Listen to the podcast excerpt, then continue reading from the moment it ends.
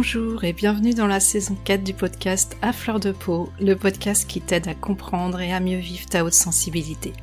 Merci à toi qui es fidèle et qui m'écoute depuis les débuts et bienvenue à toi si tu me découvres tout juste. Pour faire les présentations en quelques mots, moi c'est Pascaline Michon et après de multiples détours pour trouver ma voie, je suis à présent photographe et coach de vie. J'accompagne les femmes très sensibles afin qu'elles puissent se reconnecter à leur essence profonde et ainsi retrouver une vie qui a du sens et qu'elles ont pleinement choisi. Mais dans ce podcast, j'ai à cœur de faire connaître ce trait de la haute sensibilité au plus grand nombre. Donc si tu as envie d'y voir un petit peu plus clair sur ta façon de fonctionner, si tu cherches des réponses, eh bien tu es au bon endroit. Tu trouveras des épisodes solo, mais aussi des épisodes avec des invités qui sont là pour nous apporter leur expertise et aussi nous ouvrir un petit peu nos horizons. Et depuis janvier 2021, Saverio Tomasella, qui est un des experts reconnus en France sur le sujet, m'a fait l'honneur de devenir le parrain du podcast. On est donc amené à enregistrer régulièrement des épisodes ensemble.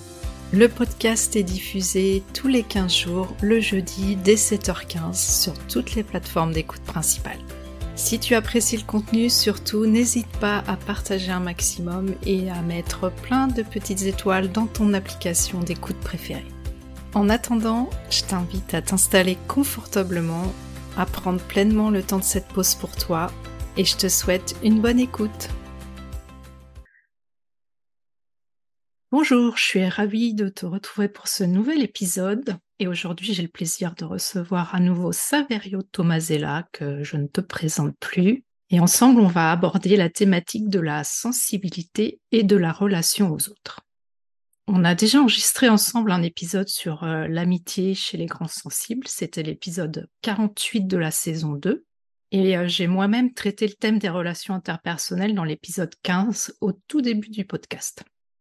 Alors bien sûr, il y aurait beaucoup à dire sur le sujet, tant nos relations euh, influent sur nous au cours de notre vie, d'autant plus quand on est ultra sensible. Mais aujourd'hui, à l'occasion de la quinzaine de la sensibilité, nous souhaitons mettre en lumière ensemble toute la richesse que peuvent nous apporter nos relations quand elles sont fondées sur la coopération, le lien de cœur à cœur, le partage en toute authenticité de nos sensibilités. Bonjour Saverio. Bonjour Pascaline, merci. Merci d'être là encore aujourd'hui et je suis très contente de te recevoir à nouveau. Moi aussi. Alors la première question que j'ai envie de te poser pour un petit peu comprendre euh, comment fonctionnent nos relations, quelle est l'importance d'être en relation avec les autres pour l'être humain?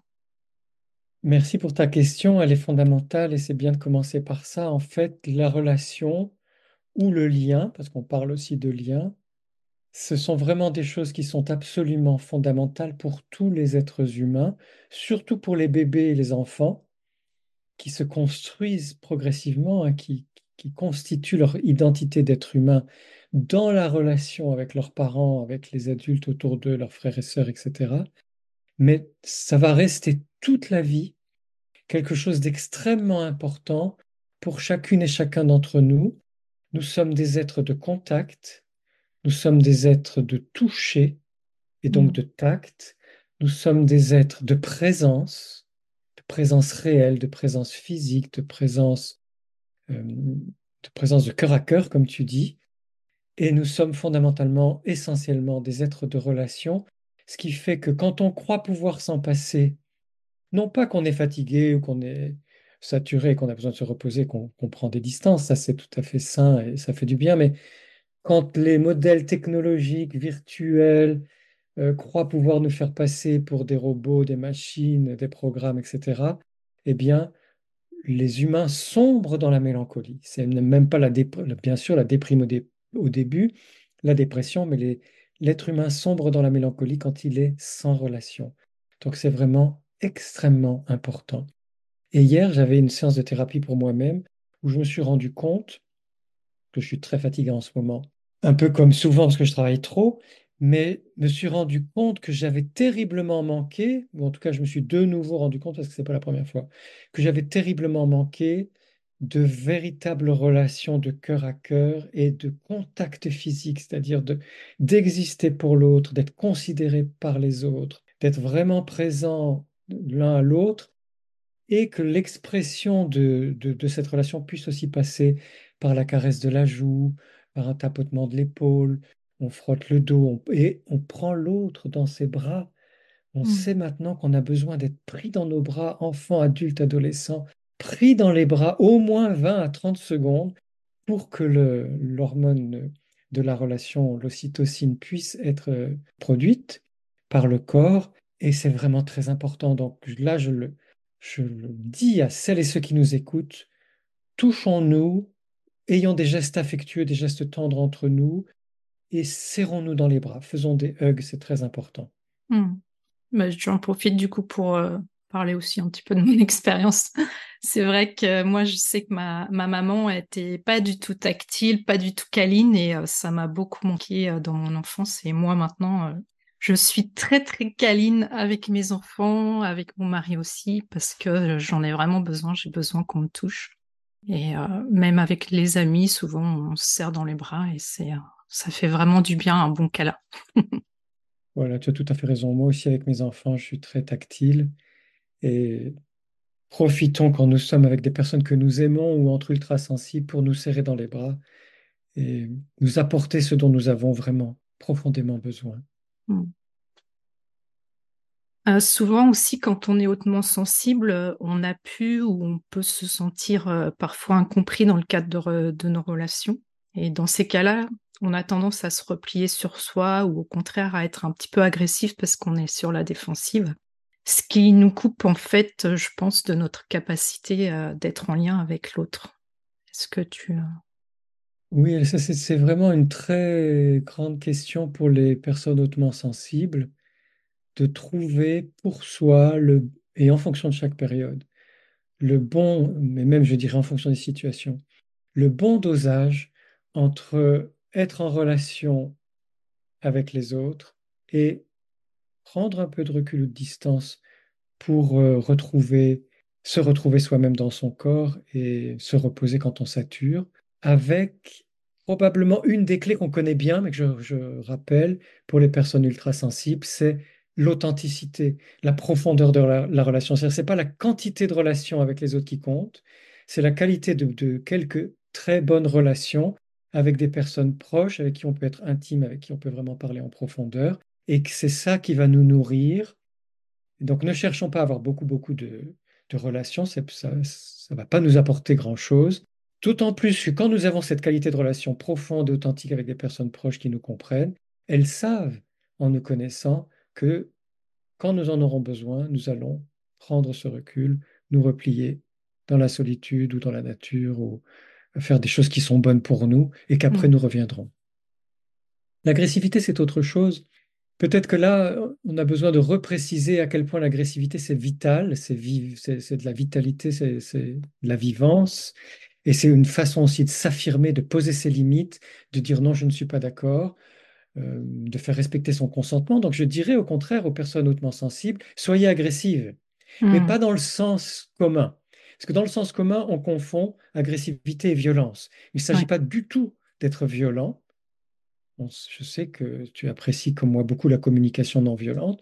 Il ne s'agit pas du tout d'être violent, il s'agit d'avoir cette bonne agressivité qui fait que on dit stop, on dit non, on dit c'est pas le moment, quand euh, ça nous permet de poser nos limites ou d'affirmer quelque chose qui n'est pas en, en accord avec le consensus ou avec euh, quelqu'un en face de nous.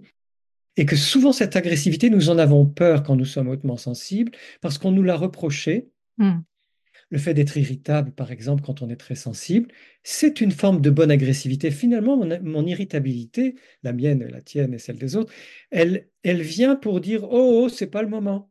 En fait, elle mm, vient nous dire, je sature, faites attention, je sature, donc c'est pas le moment, ou laissez-moi un peu tranquille, on verra ça plus tard. Donc, acceptons notre irritabilité, acceptons nos moments d'agressivité, parce qu'en fait, ils sont bons pour nous. Et bien sûr, euh, quand on est beaucoup plus reposé ou dans des bonnes conditions et qu'il n'y a aucune saturation, bah, on ne sera pas irritable du tout, on n'aura pas besoin d'être agressif et agressive. mm. C'est vrai qu'on peut aussi nous reprocher, par exemple, d'être susceptible. Oui, alors là encore, hein, c'est une grande question, euh, un peu fatigante, parce que est-ce que c'est vraiment de la susceptibilité? Moi, je ne tiens pas à nier, parce que chacun de nous peut avoir, chacune, chacun de nous peut avoir des moments de susceptibilité. Et c'est comme ça, nous sommes humains, nous ne sommes pas parfaits et parfaits. C'est très bien comme ça. Mais le plus souvent, quand on nous reproche d'être susceptible, c'est faux, c'est pas de la susceptibilité, c'est justement cette bonne agressivité où d'une façon ou d'une autre, on n'a pas tout le temps la possibilité de préparer nos phrases et de, les formuler de la façon la plus, la plus polie ou la plus ronde possible, eh bien on dit non, c'est pas, c'est pas le bon moment pour moi, ou je ne suis pas d'accord avec cette critique, ou ça m'affecte. Et je crois qu'au contraire, ce qu'on nomme susceptibilité, c'est une expression de Mm. notre authenticité et de notre spontanéité. Mm. Et toi, Pascaline, alors comment tu es dans ces moments-là, dans le cas de tes relations euh, entre agressivité, repli, comment tu te situes? Euh, c'est vrai que peut-être quand j'étais plus jeune, euh, j'ai souvent, au sein de ma famille, par exemple avec mes parents, souvent je me sentais incomprise. Et c'est vrai qu'on m'a souvent aussi reproché bah, justement d'être susceptible parce que je me manifestais. C'est peut-être aussi pour ça que peu à peu, euh, je suis devenue euh, plus réservée, je pense, parce qu'on m'a souvent euh, dit qu'il fallait être sage, en gros, si je le résume comme ça. Et ça me le fait moins maintenant, cette impression d'être pas comprise, parce que bah, j'ai appris aussi à mieux me connaître, à mieux connaître mon fonctionnement, ma sensibilité. Donc effectivement, peut-être qu'il y a des gens qui me comprennent pas, mais en tout cas, je le prends pas contre moi maintenant, alors qu'avant si. Et ça m'est arrivé aussi de parfois de justement d'être un petit peu sur la défensive parce que j'avais toujours peur qu'on me reproche quelque chose ou euh, peur euh, aussi d'être euh, de- d'entrer dans le conflit parce que ça c'est quelque chose qui me caractérise aussi. J'ai toujours peur d'être en conflit avec les autres. Peut-être aussi c'est ça vient aussi de d'autres blessures euh, de mon enfance où justement j'avais peur de, de manquer d'amour, qu'on ne m'aime plus. Enfin voilà. Donc j'étais toujours un petit peu, euh, ouais, c'est ça, sur la défensive dans mes relations parce que j'avais peur d'être blessée, tout simplement. Oui, Mais je sais que c'est beaucoup moins le cas maintenant. Bah, tant mieux, tant mieux. Je suis Mm. très content pour toi parce que c'est très important de, de vivre cette évolution. Moi aussi, j'ai connu ça. Et j'aime bien quand tu dis être sur la défensive parce que tu vois, ça faisait pas partie de mon vocabulaire. Et, et là, c'est Mm. voi- c'est là qu'on voit la richesse de la relation, comme en discutant de façon sincère, en fait, on s'enrichit les uns les autres. Je trouve ça magnifique. Je trouve, je trouve ça très touchant, très émouvant, très riche. Euh, moi aussi, on m'a beaucoup reproché mes moments de réactivité ou d'agressivité ou de, entre guillemets, susceptibilité quand je posais mes limites ou que je disais que c'était trop pour moi et où j'ai dû, comme toi, le- longtemps me forcer, m'efforcer à être sage, à me retenir. Et en fait, on se dévitalise quand on fait ça. Mm. Et on ne peut pas aller bien. C'est pour ça que je voudrais engager toutes celles et ceux qui nous écoutent à ne plus être sages dans ce sens-là. La sagesse humaine qu'on gagne avec la vie, oui, mais pas dans le sens, le, le sens de se retenir, de se restreindre, de s'empêcher d'exprimer spontanément ce que nous ressentons. C'est tellement important. Mm. Et euh, je peux redonner aussi l'exemple de ma plus jeune fille qui, elle aussi, euh, s'exprime souvent euh, par la colère, on va dire. Et du coup, je sais que des fois, avec mon mari, ça fait des étincelles parce que lui, on lui a toujours dit que c'était pas bien de se mettre en colère.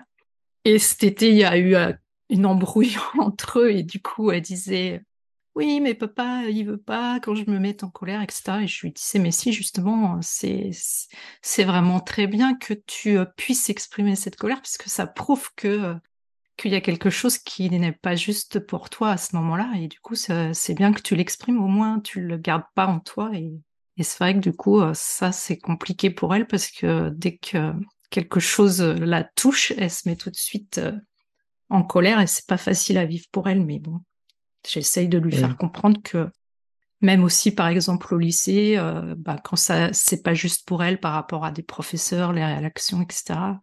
Souvent, elle est justement en colère en disant oui, on nous dit qu'on doit respecter les profs, mais eux nous respectent pas, etc. Donc, je dis bah là, tu vois, t'exprimes des besoins. Donc, euh, bah, je pense que c'est aussi une bonne chose d'exprimer sa colère. Oui, tout à fait. Tu fais bien de le d'insister parce que on est dans une culture qui n'aime pas la colère, qui même la réprouve.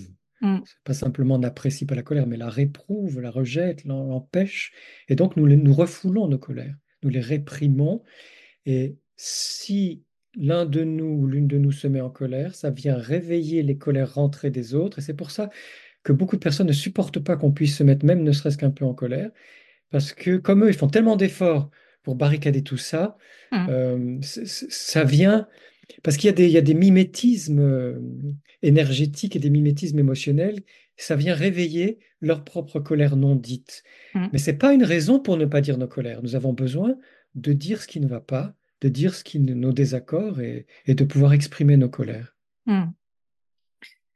On est d'accord.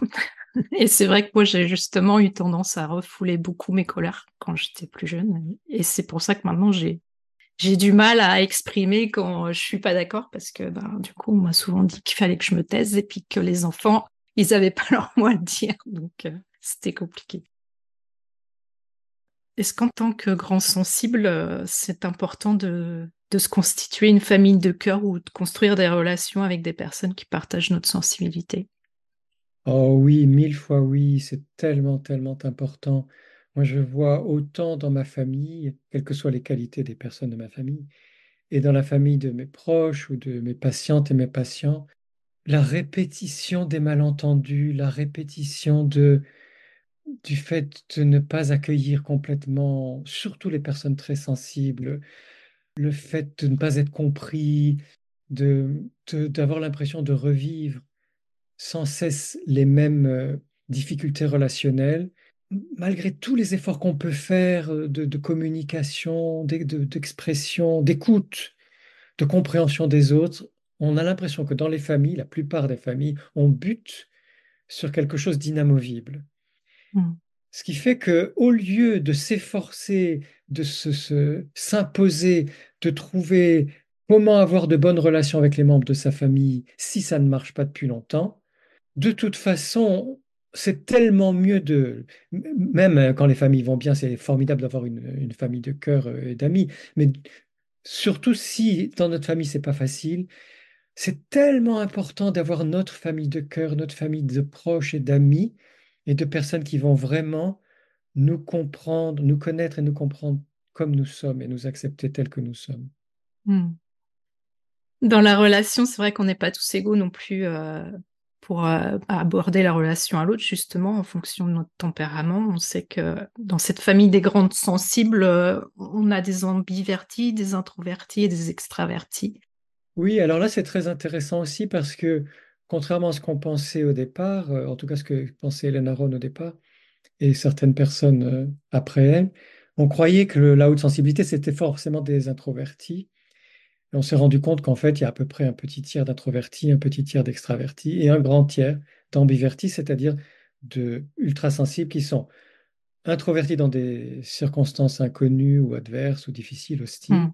et extravertis avec des proches ou des- là où, où on se sent bien.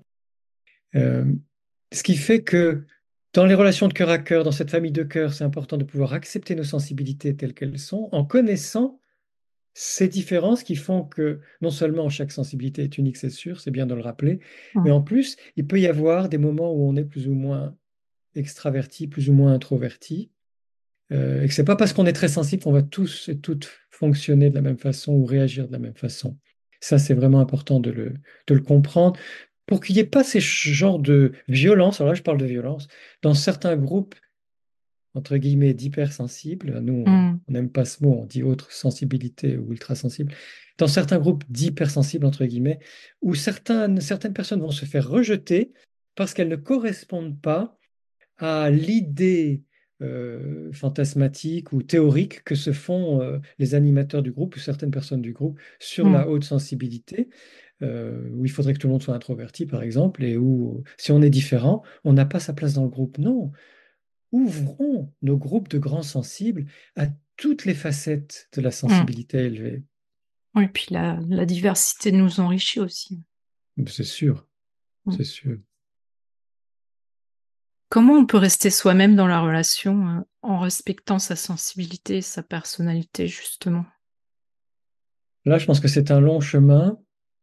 Et c'est pour ça que c'est bien ce que tu dis à tes filles, et notamment à ta plus jeune fille, quand tu lui tu l'encourages à exprimer ses émotions, même les émotions difficiles. Je pense que c'est un long chemin et c'est pour ça qu'on a besoin d'encourager les jeunes à vraiment ressentir comment je suis là maintenant dans chaque situation. Et ce comment je suis là dans chaque situation, je peux l'exprimer en tout cas aux personnes de confiance, aux personnes proches, à cette famille de cœur, parce que c'est ce processus qui me permet petit à petit de connaître qui je suis avec ma sensibilité. Là encore, ce ne sont pas les explications théoriques, même des meilleurs livres. Alors il y a ces portraits mmh. robots que je déteste sur les réseaux sociaux, mais même un bon livre sur la sensibilité élevée, ça reste un livre, ça reste euh, une vue, le, point de vue de quelqu'un. Hmm. Chacune et chacun de nous a besoin de faire l'expérience continue de comment je suis moi-même avec ma sensibilité, comment ça se passe. Et c'est ça qui va me permettre de mieux me connaître, de connaître ma personnalité sensible et de savoir dans quelles conditions je vis bien cette sensibilité et comment je peux demander aux autres, la plupart du temps, de respecter ces conditions pour bien vivre hmm. cette sensibilité. Et ce cheminement-là, on, ne peut pas en faire l'économie. C'est vraiment quelque chose de très personnel. Et ça me fait penser que tu m'as raconté une fois que dans une relation avec une amie très proche, toi qui es plutôt réservé d'habitude, avec cette amie, tu peux parler abondamment. Hmm. Et j'aimerais bien que tu nous racontes un peu comment ça se passe euh, pour toi, comment ça se passe pour elle, et si vous le vivez bien toutes les deux. Alors, comment ça se passe pour elle euh, Je ne sais pas trop. je voudrais pas parler à sa place. C'est vrai que moi, j'ai plutôt tendance à être euh, assez réservée, euh, surtout dans les groupes, en fait, quand il y a plusieurs personnes. Déjà, c'est compliqué pour moi de, de, suivre beaucoup de conversations en même temps, en fait, parce que je suis vite perturbée par... ça m'arrive d'être captivée par une conversation, puis d'un seul coup, quelqu'un d'autre parle d'un autre sujet, hop, je vais tourner la tête. Et j'ai souvent du mal à suivre les conversations, donc c'est compliqué pour moi. je fais juste une parenthèse, parce que ça, c'est très important pour mm. les ultrasensibles. S'il vous plaît, dans des groupes, en tout cas petits groupes, essayons de faire respecter cette règle, une seule personne parle à la fois, parce que sinon, c'est impossible. On, aimerait tout écouter, on n'y arrive pas. Mm. Je ferme ma parenthèse. Et ça m'est déjà arrivé justement que je pose une question à un ami et qu'il commence à me répondre et puis hop, euh, je suis partie dans une autre conversation. Il me dit bah alors je te parle et tu m'écoutes pas et je dis oh mince, je suis désolée mais j'étais euh, j'ai été prise dans l'autre conversation. Donc bref.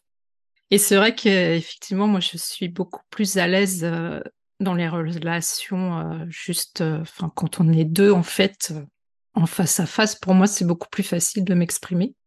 Et euh, avec cet ami-là, oui, effectivement, euh, on parle beaucoup. et moi, je peux être très, très bavarde. Et je peux aussi être très bavarde euh, quand je me sens en confiance, ben, toujours dans les relations, en fait, où je suis seule avec une autre personne. Et c'est vrai que c'est assez bizarre parce que quand on me connaît, enfin les gens qui me connaissent, enfin comme ça de loin, ils ont pas l'impression que je peux être aussi bavarde parce que je, donne plutôt une image de quelqu'un de réservé en fait. Quand je me sens en confiance et puis je sens aussi que la personne elle est authentique, elle est sincère et qu'elle m'accueille comme je suis et que je peux m'ouvrir, donc là il n'y a pas de souci, hein, je, je vais parler beaucoup plus en fait. Tu le vis bien? Bah, c'est vrai qu'avant, euh, avant que je connaisse mon fonctionnement, quelques années en avant, enfin en arrière plutôt, j'avais tendance à mal le vivre parce que euh, pour moi, euh, je me basais sur les, les, relations plutôt extraverties. Je me disais, bah moi j'ai un problème parce que j'arrive pas à entrer en relation avec les autres, etc. Mais maintenant, justement, encore une fois que je connais mon fonctionnement, pour moi, bah c'est comme ça en fait c'est pas parce que je suis dans un groupe et que je parle pas que je me sens pas bien en fait. Euh, je suis quand même intégrée au groupe, mais euh, je vais intervenir des fois, mais je ressens pas forcément le besoin d'intervenir. Et puis, euh, je préfère même quand on est justement en groupe comme ça avec des amis, bah, je, vais avoir une conversation en tête à tête avec une personne au sein du groupe, mais pas pas forcément avec le groupe entier en fait. Et c'est vrai qu'avant, je, même quand j'étais ado, etc., j'avais du mal à me lier avec d'autres personnes. Et j'en souffrais, mais maintenant plus du tout, parce que du coup, j'ai accepté que c'était comme ça que je fonctionnais, et puis euh, c'est OK pour moi. Quoi. Et ça, c'est la une des grandes clés pour les personnes euh, très sensibles, hein, c'est de d'accepter qui on est, comme on est, mmh. et non plus c'est facile à dire, pas facile à faire, mais ne plus chercher à être comme les autres. On est soi et c'est comme Mm. ça qu'on est bien. Puis c'est vrai qu'avec cet ami-là, on peut facilement avoir des conversations profondes et authentiques. On parle euh, de ce qui nous touche, etc. Donc, euh, bah moi, je suis à l'aise dans ces conversations, conversations-là, pardon. Donc euh, là, ouais, il n'y a aucun problème pour moi. Ouais, génial, c'est super. C'est vrai qu'on a enregistré aussi un, un épisode qui s'intitule Choisir la voie du cœur ou le chemin du cœur, comme on veut. Euh, c'est indispensable d'être en bonne relation avec soi-même pour être en lien avec les autres. Oui, oui, et ma, mon point de vue, ou en tout cas mon, ma pensée par rapport à ça a un peu évolué parce que c'est vrai que pendant lo- longtemps, j'ai dit un peu comme euh, ce qu'on entend souvent, euh, le fait que le préalable, c'est d'être bien avec soi-même pour être bien avec les autres, c'est d'ouvrir son cœur à soi-même pour ouvrir son cœur aux autres, c'est de s'aimer soi-même, s'accepter, s'accueillir, s'aimer soi-même pour accepter, accueillir, aimer les autres. Et puis j'ai entendu plusieurs personnes euh, dire des choses très justes concernant le bébé et l'enfant. Mhm. C'est-à-dire, oui pour les adultes, mais le bébé et l'enfant ont d'abord besoin que Mm. leur maman, leur papa, leurs grands-parents, leurs oncles et tantes, leurs frères et sœurs, et puis plus tard les, les- les enseignants à l'école, qu'un certain nombre d'adultes, et le plus possible, euh, ouvrent leur cœur à l'enfant. Mm. L'enfant a besoin qu'on ouvre son cœur, euh, que les autres lui ouvrent son cœur et, le- et lui ouvrent ses bras, leurs bras, et, et les- et l'écoutent et l'accueillent tel qu'il est, et, le, et, le, et se réjouissent de ce petit humain qu'il est ou qu'elle est, euh, pour qu'il se sente validé, qu'il se sente conforté dans son existence et dans son essence d'être humain, euh, qu'il se sente être une bonne et belle personne, et qu'il se sente adoubé hein, comme les chevaliers, qu'ils Mm. se sentent euh, sacrés. Je sais que les mots sont forts, mais sont importants pour moi. Qu'ils se sentent adoubés et sacrés dans sa sensibilité. C'est-à-dire Mm. ce trésor précieux, infiniment précieux de notre sensibilité, il a besoin d'être adoubé, d'être sacré. C'est-à-dire, voilà, tu es la reine de ta sensibilité, tu es le roi de ta sensibilité. Et tel que tu es avec ta sensibilité, petit humain ou petite humaine, tu es belle, tu es beau, tu es bien, comme ça. Et ce sont ces- c'est cette ouverture du cœur, c'est cet amour et cette acceptation de l'enfant qui va lui permettre, en grandissant, devenant adulte, de s'aimer en Mm. s'accueillant, en s'acceptant et, se- et, se- et prenant soin d'elle ou de lui-même. Donc, oui, on peut dire là encore théoriquement, ou quand tout va bien, je m'aime, me permet d'aimer les autres, mais quel est le long chemin? Ne l'oublions pas. Oui. Ce long chemin du bébé, du petit enfant, de l'enfant et même de l'adolescent, qui a tellement besoin qu'on lui ouvre son cœur et qu'on l'accepte, qu'on l'aime tel qu'elle est, tel qu'il est. Oui, effectivement, c'est difficile de s'aimer soi-même quand on n'a pas ressenti cet amour de la part des autres quand on était plus, plus petit. Et euh, c'est vrai qu'aussi, euh, enfin, je ne pourrais pas donner euh, d'exemple exact, mais il y avait des expériences justement qui avaient été faites avec des bébés comme ça où on, on se contentait juste de leur faire les soins nécessaires, donner à manger, etc., mais sans leur donner d'affection, sans jouer ou quoi que ce soit avec eux. Et le développement de l'enfant, il était beaucoup. Enfin, ils n'avaient pas de réaction, en fait, ils étaient euh, C'est ça, pas en lien avec les autres. c'est ça. hein. Ce sont des bébés et des enfants qui, qui sont hagards, Mm. qui sont absents, qui, qui sont dans uniquement le fonctionnement physiologique, mais plus du tout dans la vie relationnelle. hein. Ça rejoint la première question que tu m'as posée. Mm. Euh, c'est vraiment une merci de citer ces expériences hein, qu'on a, qui ont été mises en, en place euh, de façon expérimentale aux États-Unis après la Seconde Guerre mondiale. On a parlé d'hospitalisme pour ces enfants qui étaient uniquement manipulés pour des soins physiques, mais pas du tout euh, aimés, ou avec lesquels il n'y avait pas de relation. C'était absolument terrible pour eux. Et puis on a eu la, la tristesse, l'effarement de découvrir en Roumanie ces orphelinats dans lesquels les enfants étaient tellement délaissés, tellement sans relation avec personne qu'ils étaient, même pas des animaux ou des bêtes, c'était des, Mm. des fantômes en fait, des fantômes d'eux-mêmes. hein. Donc c'est tellement, tellement important. Alors, tu m'as dit récemment que tu avais lu Cessez d'être gentil, soyez vrai de Thomas, alors je vais mal prononcer, mais c'est pas grave, Ansembourg, Mm. et qui parle de la, de la communication non violente. Est-ce que tu peux nous dire ce que tu as apprécié dans ce livre et ce qu'il t'a apporté? Ça faisait longtemps que je voulais le lire, euh, et c'est un livre qui est pas forcément très récent, je crois qu'il est de 2004.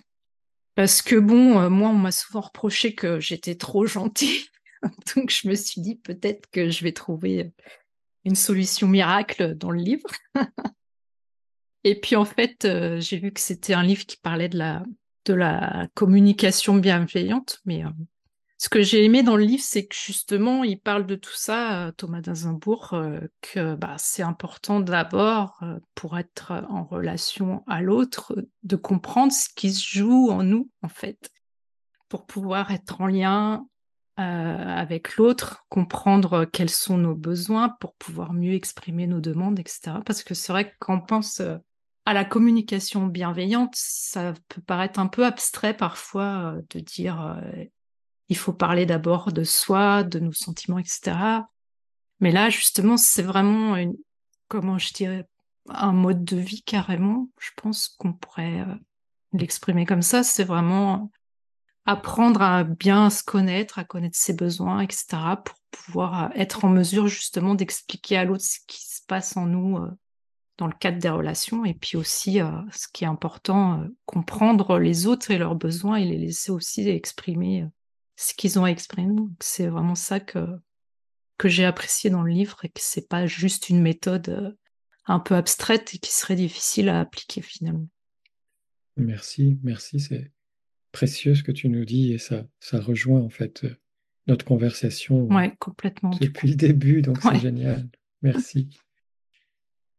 Et euh, j'ai euh, du coup eu la surprise, euh, j'ai avant qu'on prépare cet épisode, euh, ton livre, euh, ton nouveau livre n'était pas encore sorti et j'ai eu le plaisir de le lire entre-temps et j'avais préparé les, les questions avant de le lire.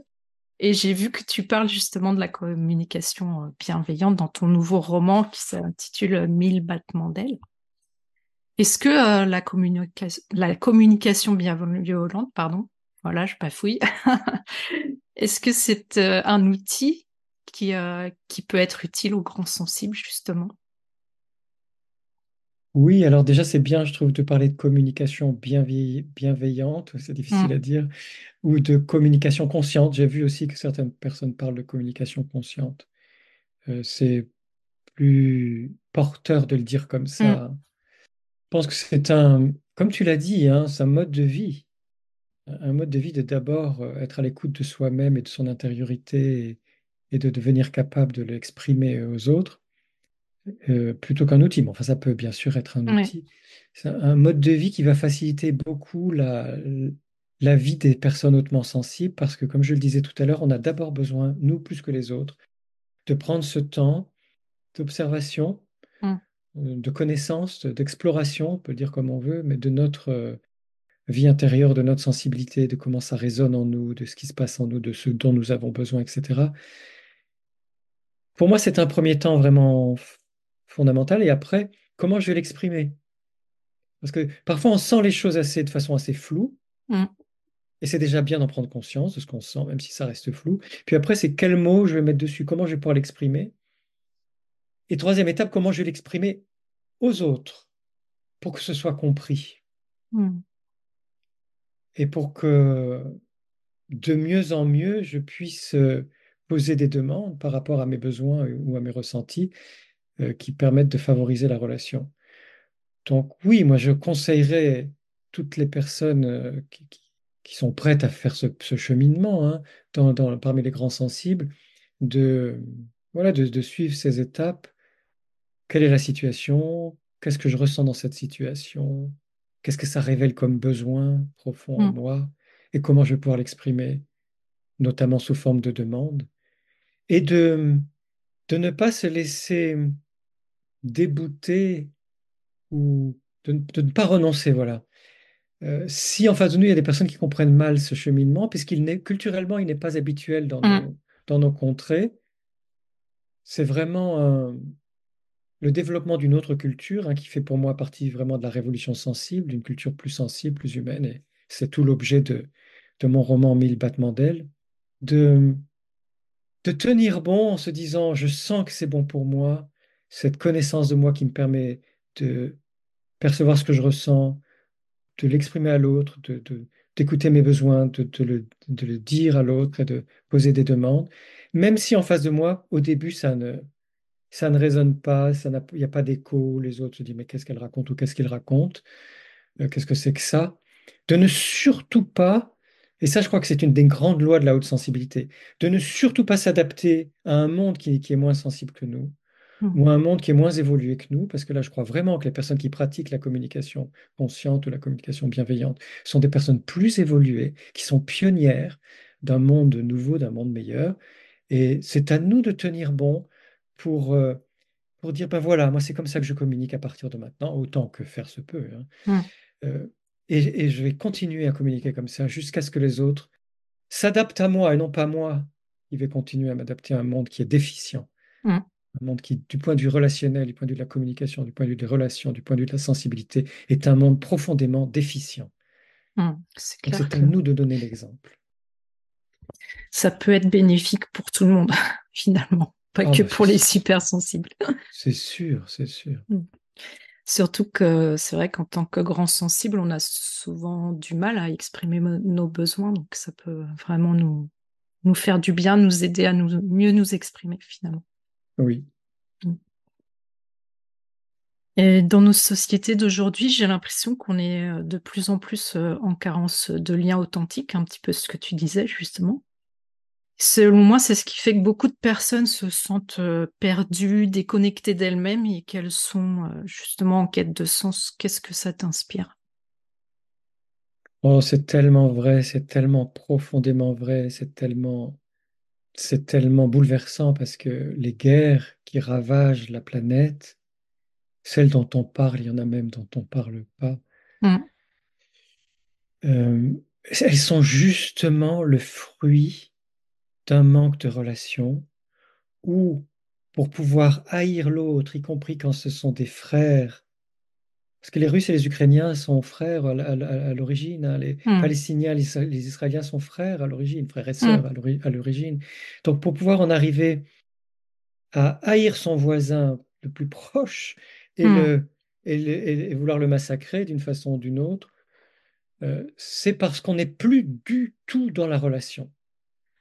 On raconte quand les humains étaient encore un peu humains euh, de la, guerre de, pendant la guerre de 14-18, entre les Français, les Belges, les Anglais, les, les Britanniques d'un côté et les Allemands de l'autre, que quand deux soldats étaient face à face et pouvaient se regarder dans les yeux, ils n'arrivaient pas à tirer l'un sur l'autre ou à hmm. donner un coup de, de je sais plus comment on appelle ça, enfin de d'arme blanche pour, hmm. pour se défendre. C'est-à-dire que quand on est vraiment dans un contact d'humain à humain, dans un face-à-face humain, quand il y a de la relation, on ne peut pas être dans une violence destructrice. On peut être dans l'agressivité, comme on l'a dit tout à l'heure, pour s'affirmer, pour dire son désaccord. On peut être dans une forme de, confrontation si c'est nécessaire, mais pas dans la violence destructrice, pas dans la haine. Donc, pour qu'on en arrive là, il faut vraiment être déconnecté. Hmm. Et il faut vraiment que les politiques, les généraux, les colonels, enfin les, les, les, cas, le haut, encadrement des armées, et, tous ceux qui relayent ça, se soient déjà déconnectés d'eux-mêmes et de la relation aux autres pour pouvoir inventer des stratégies de guerre mm. euh, et des offensives, euh, quelles que soient les, armes utilisées, qui sont toujours euh, horribles pour détruire l'autre. Donc, j'en parle parce que c'est d'actualité et, ça va jusque-là. Mais si on revient à nous dans nos, dans nos vies quotidiennes, c'est ce sont les incivilités euh, dans la rue, dans les magasins, dans les transports en commun, ce sont les, harcèlements euh, dans les entreprises, dans les familles et, dans les écoles ou les collèges et les lycées. C'est le même processus, c'est-à-dire que plus cette société de performance technologique, virtuelle, mécanique, euh, informatique, tout ce qu'on veut, c'est-à-dire non humaine. Plus cette société non humaine nous pousse à nous déconnecter les uns des autres pour être efficace et pour nous contrôler, parce qu'on est tout de même, euh, on en parlait avant l'enregistrement, même du point de vue informatique, de Mm. plus en plus contrôlé. Euh, plus ça se passe, c'est-à-dire plus il y a une espèce de prise de pouvoir de la technique sur nos, nos quotidiens, sur nos existences, plus nous sommes poussés à être déconnectés les uns des autres et plus ça va devenir violent. Donc là, c'est un cri du cœur que je lance. Reconnectons-nous à nous-mêmes et aux autres et à la nature, quitte à avoir un peu moins de progrès techniques ou à être un peu moins dans l'utilisation de- des nouvelles technologies. Prenons vraiment des temps de présence humaine les uns avec les autres, dans de vraies, bonnes relation authentique et profonde, parce que c'est l'avenir de l'humanité qui est en jeu, et c'est vraiment, c'est vraiment très important. Et pour les personnes qui se sentent déconnectées d'elles-mêmes, et on sait que ça s'est renforcé avec les confinements euh, pendant la, pandé- le- la pandémie, pour les personnes qui se sentent vraiment trop déconnectées d'elles-mêmes, soit de faire une thérapie, soit de faire comme toi, de participer à un cercle de parole, de trouver des lieux, il y en a, Mm. des lieux qui favorisent la relation, le- la communication, le lien à l'autre, la présence, le- la parole partagée, que tout ça ne peut que nous faire le plus grand bien personnellement et collectivement. Justement, quand on est très sensible, on, rêve souvent d'un monde plus juste, plus libre, un monde dans lequel on respecte les particularités euh, de chacun, où on s'écoute les uns les autres, sans se juger, bien sûr. Crois-tu que ce soit de notre responsabilité de créer un monde dans lequel on a envie de vivre et de mieux vivre ensemble? J'en suis profondément, intimement persuadé. C'est vraiment notre responsabilité de créer ce monde-là, ce monde dans lequel il fait bon vivre soi-même et ensemble avec les autres, et de, et de mieux vivre ensemble.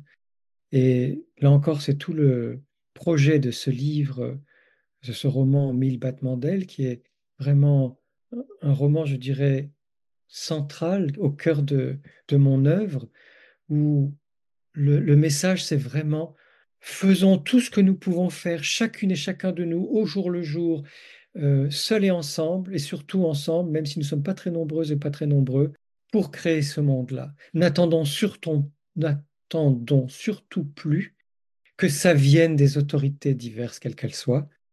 C'est à nous, humaines et humains ordinaires, de, de faire tout ce qui est dans notre possible pour créer ce monde-là. Et ça va marcher, ça j'en suis convaincu. Et euh, j'ai des très très beaux retours, dont le tien, Pascaline, merci, des très beaux retours de lecture par rapport à ce roman, de, de personnes qui vont toutes dans ce sens et de personnes qui sont généralement très discrètes, qui font pas de, de grand bruit euh, et, et qui sont tellement déjà dans cette démarche avec elles-mêmes, avec leurs conjoints, avec leurs enfants, avec leur voisinage, avec certains membres de leur famille, avec leurs amis, avec cette famille de cœur. Et c'est ça qui compte, c'est de le faire avec euh, les personnes que nous connaissons vraiment, Mm. d'être dans cette euh, co-création, là vraiment on peut le dire, dans cette co-création de ce monde sensible et humain dont nous avons infiniment besoin. Mm.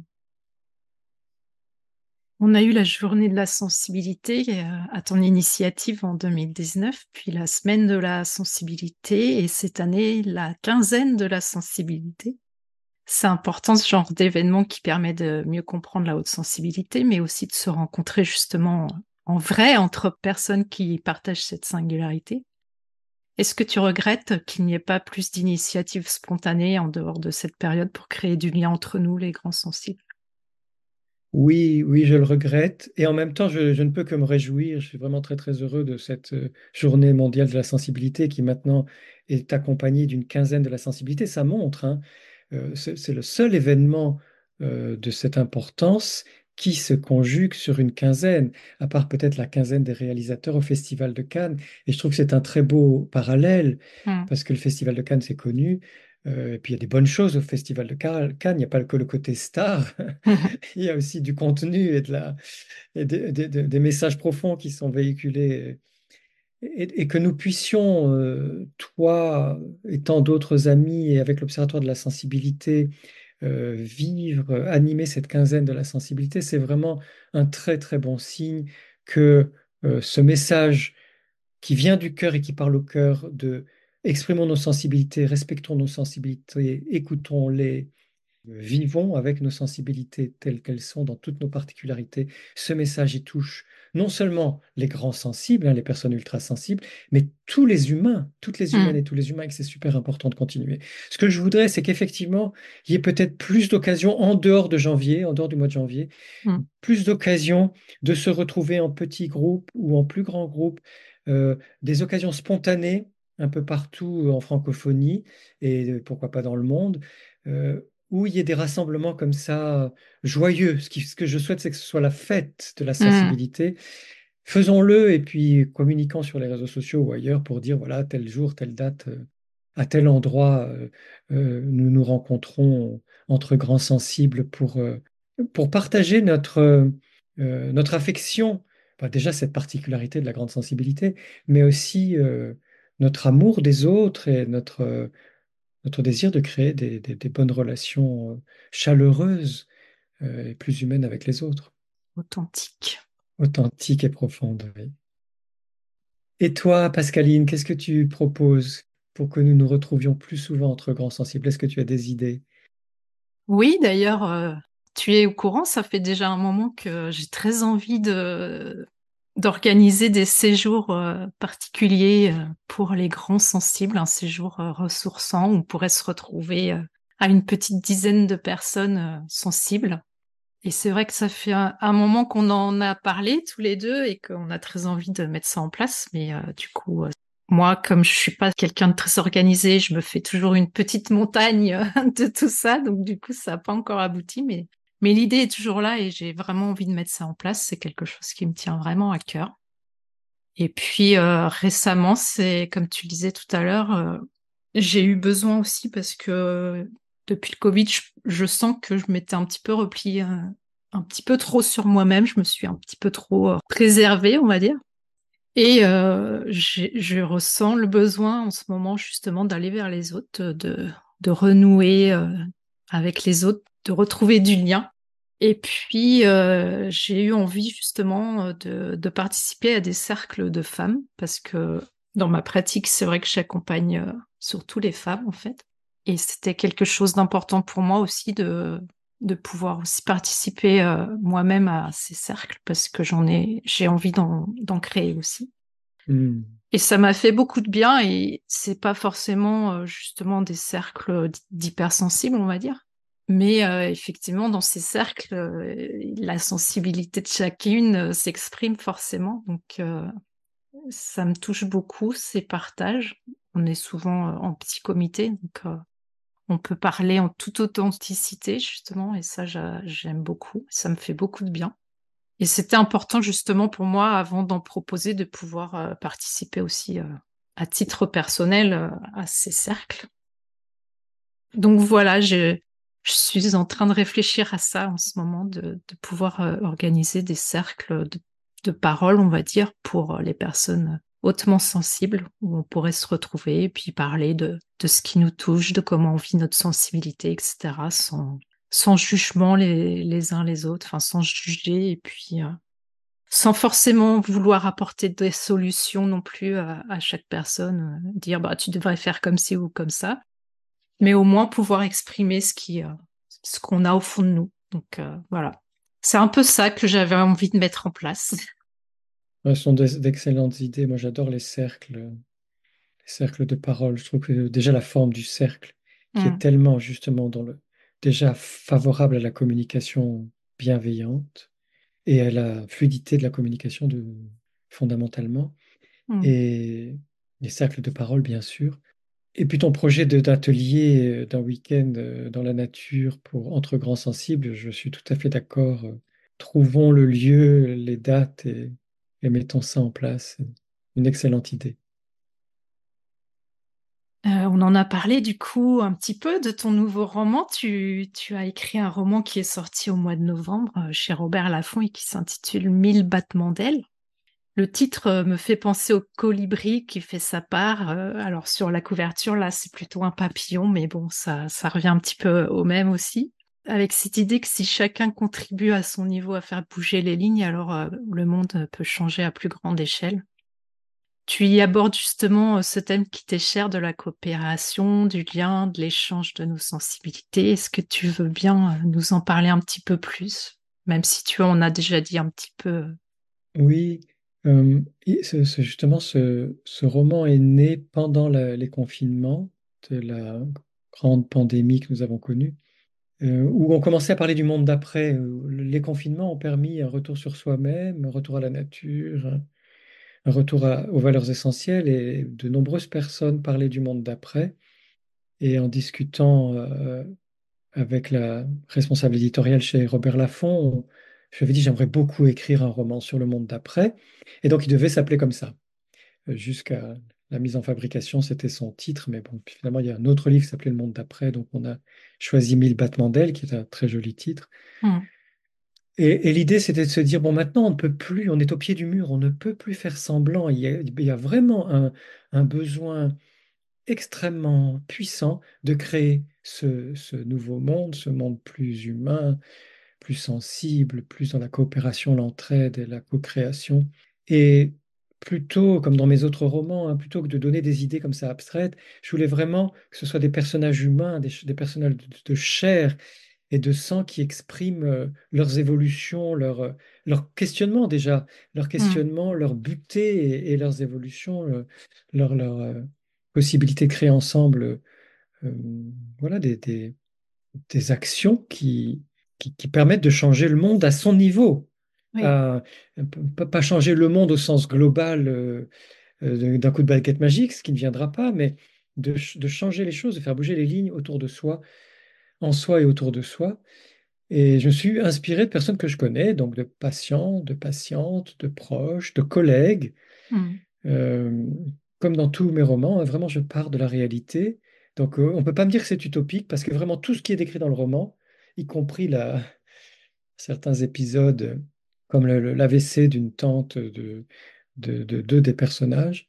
Hmm. Euh, c'est vraiment quelque chose qui est arrivé à quelqu'un dans ma famille. Donc tout est vrai. Donc qu'on ne me dise pas, c'est pas possible, parce que tout ça est vrai. Euh, et puisque ça existe déjà à cette échelle-là, nous pouvons toutes et tous vraiment évoluer pour créer ce monde euh, plus humain. De même que le, un personnage en Belgique qui qui a suffisamment d'argent pour aider les autres, il existe dans la réalité. Hmm. C'est pas le même prénom, enfin les prénoms ont changé bien sûr, mais j'imagine bien, oui. mais toutes ces personnes existent et donc euh, euh, voilà, c'est pour, nous encourager, nous dire si ces humains-là qui sont euh, nos contemporains le font, nous pouvons vraiment oser le faire et participer à ce mouvement de, de co-création d'une d'une société beaucoup plus humaine. Hmm. Voilà. C'est vrai que certaines personnes se disent justement, mais qu'est-ce que je peux faire à mon niveau? J'ai aucun pouvoir, etc. Mais finalement, on n'est pas obligé de réaliser des grandes choses. Exactement. Mm. Exactement. L'essentiel, c'est de réaliser voilà, ce qui nous tient à cœur dans, notre, dans notre espace de vie, quel qu'il soit, et mm. avec les, nos proches, quels qu'ils soient. On va créer un village d'hypersensibles, Saverio, qu'est-ce que tu en penses? Ben, Ce serait une bonne idée de créer une communauté d'hypersensibles, de, personnes ultra sensibles, hautement sensibles, euh, quelque part en francophonie, euh, avec justement la possibilité de se replier, donc plutôt des, des bungalows ou des, des maisons euh, individuelles pour que chacune, chacun puisse se replier, mais en lien avec peut-être un espace commun. je, j'ai aussi écrit une, bande dessinée qui sort là en janvier, qui s'appelle Ultra sensible, une histoire de famille, euh, et qui est la suite de J'ai rêvé du roman J'ai rêvé que je te rejoignais dans ton voyage. Donc ça se passe donc mmh. au Canada et particulièrement à Montréal, et où trois collègues et amis vont créer cette communauté. Euh, donc c'est vraiment pour montrer que c'est possible et que cette idée de, créer des villages ou des communautés de personnes ultra sensibles, elle existe et que j'espère qu'elle verra le jour. Mmh. C'est un beau mot de la fin. On arrive à la fin, Saverio. Est-ce que tu as envie d'ajouter autre chose? Merci. Et Pascaline, c'est toujours un immense plaisir de discuter avec toi. Je suis content que tu aies pu euh, faire part de, plusieurs témoignages en te concernant et concernant ton existence. Et je crois que le thème que tu as choisi pour ce podcast, pour cet épisode, il est vraiment fondamental. Dans nos sensibilités très, très intenses, très vives, nous avons besoin de créer des liens sensibles, des liens de cœur à cœur, et que le lien est indispensable à notre épanouissement, à notre équilibre, à notre harmonie. Hmm. Merci. Merci à toi, Saverio. À bientôt. À bientôt. Voilà, je te remercie pour ton écoute. J'espère que cet épisode t'aura été utile. Si tu l'as apprécié, je te serais vraiment reconnaissante de me laisser un avis et surtout un maximum d'étoiles sur Apple Podcast pour m'aider à le faire connaître. N'hésite pas non plus à le partager si tu penses que ça peut être utile à d'autres personnes. Tu peux retrouver tous les épisodes sur mon site internet à l'adresse suivante www.pascalinemichonphotographe.com dans la rubrique podcast. Le podcast est aussi bien sûr disponible sur toutes les plateformes d'écoute principales. Si tu as envie d'échanger avec moi à propos de l'épisode, j'en serais vraiment ravie. Pour ça, tu peux me contacter sur Instagram, là où je suis la plus présente. Le compte, c'est tout simplement à fleur de peau podcast avec des tirés vers le bas entre chaque mot. En attendant, je te donne rendez-vous la semaine prochaine pour un nouvel épisode. À bientôt!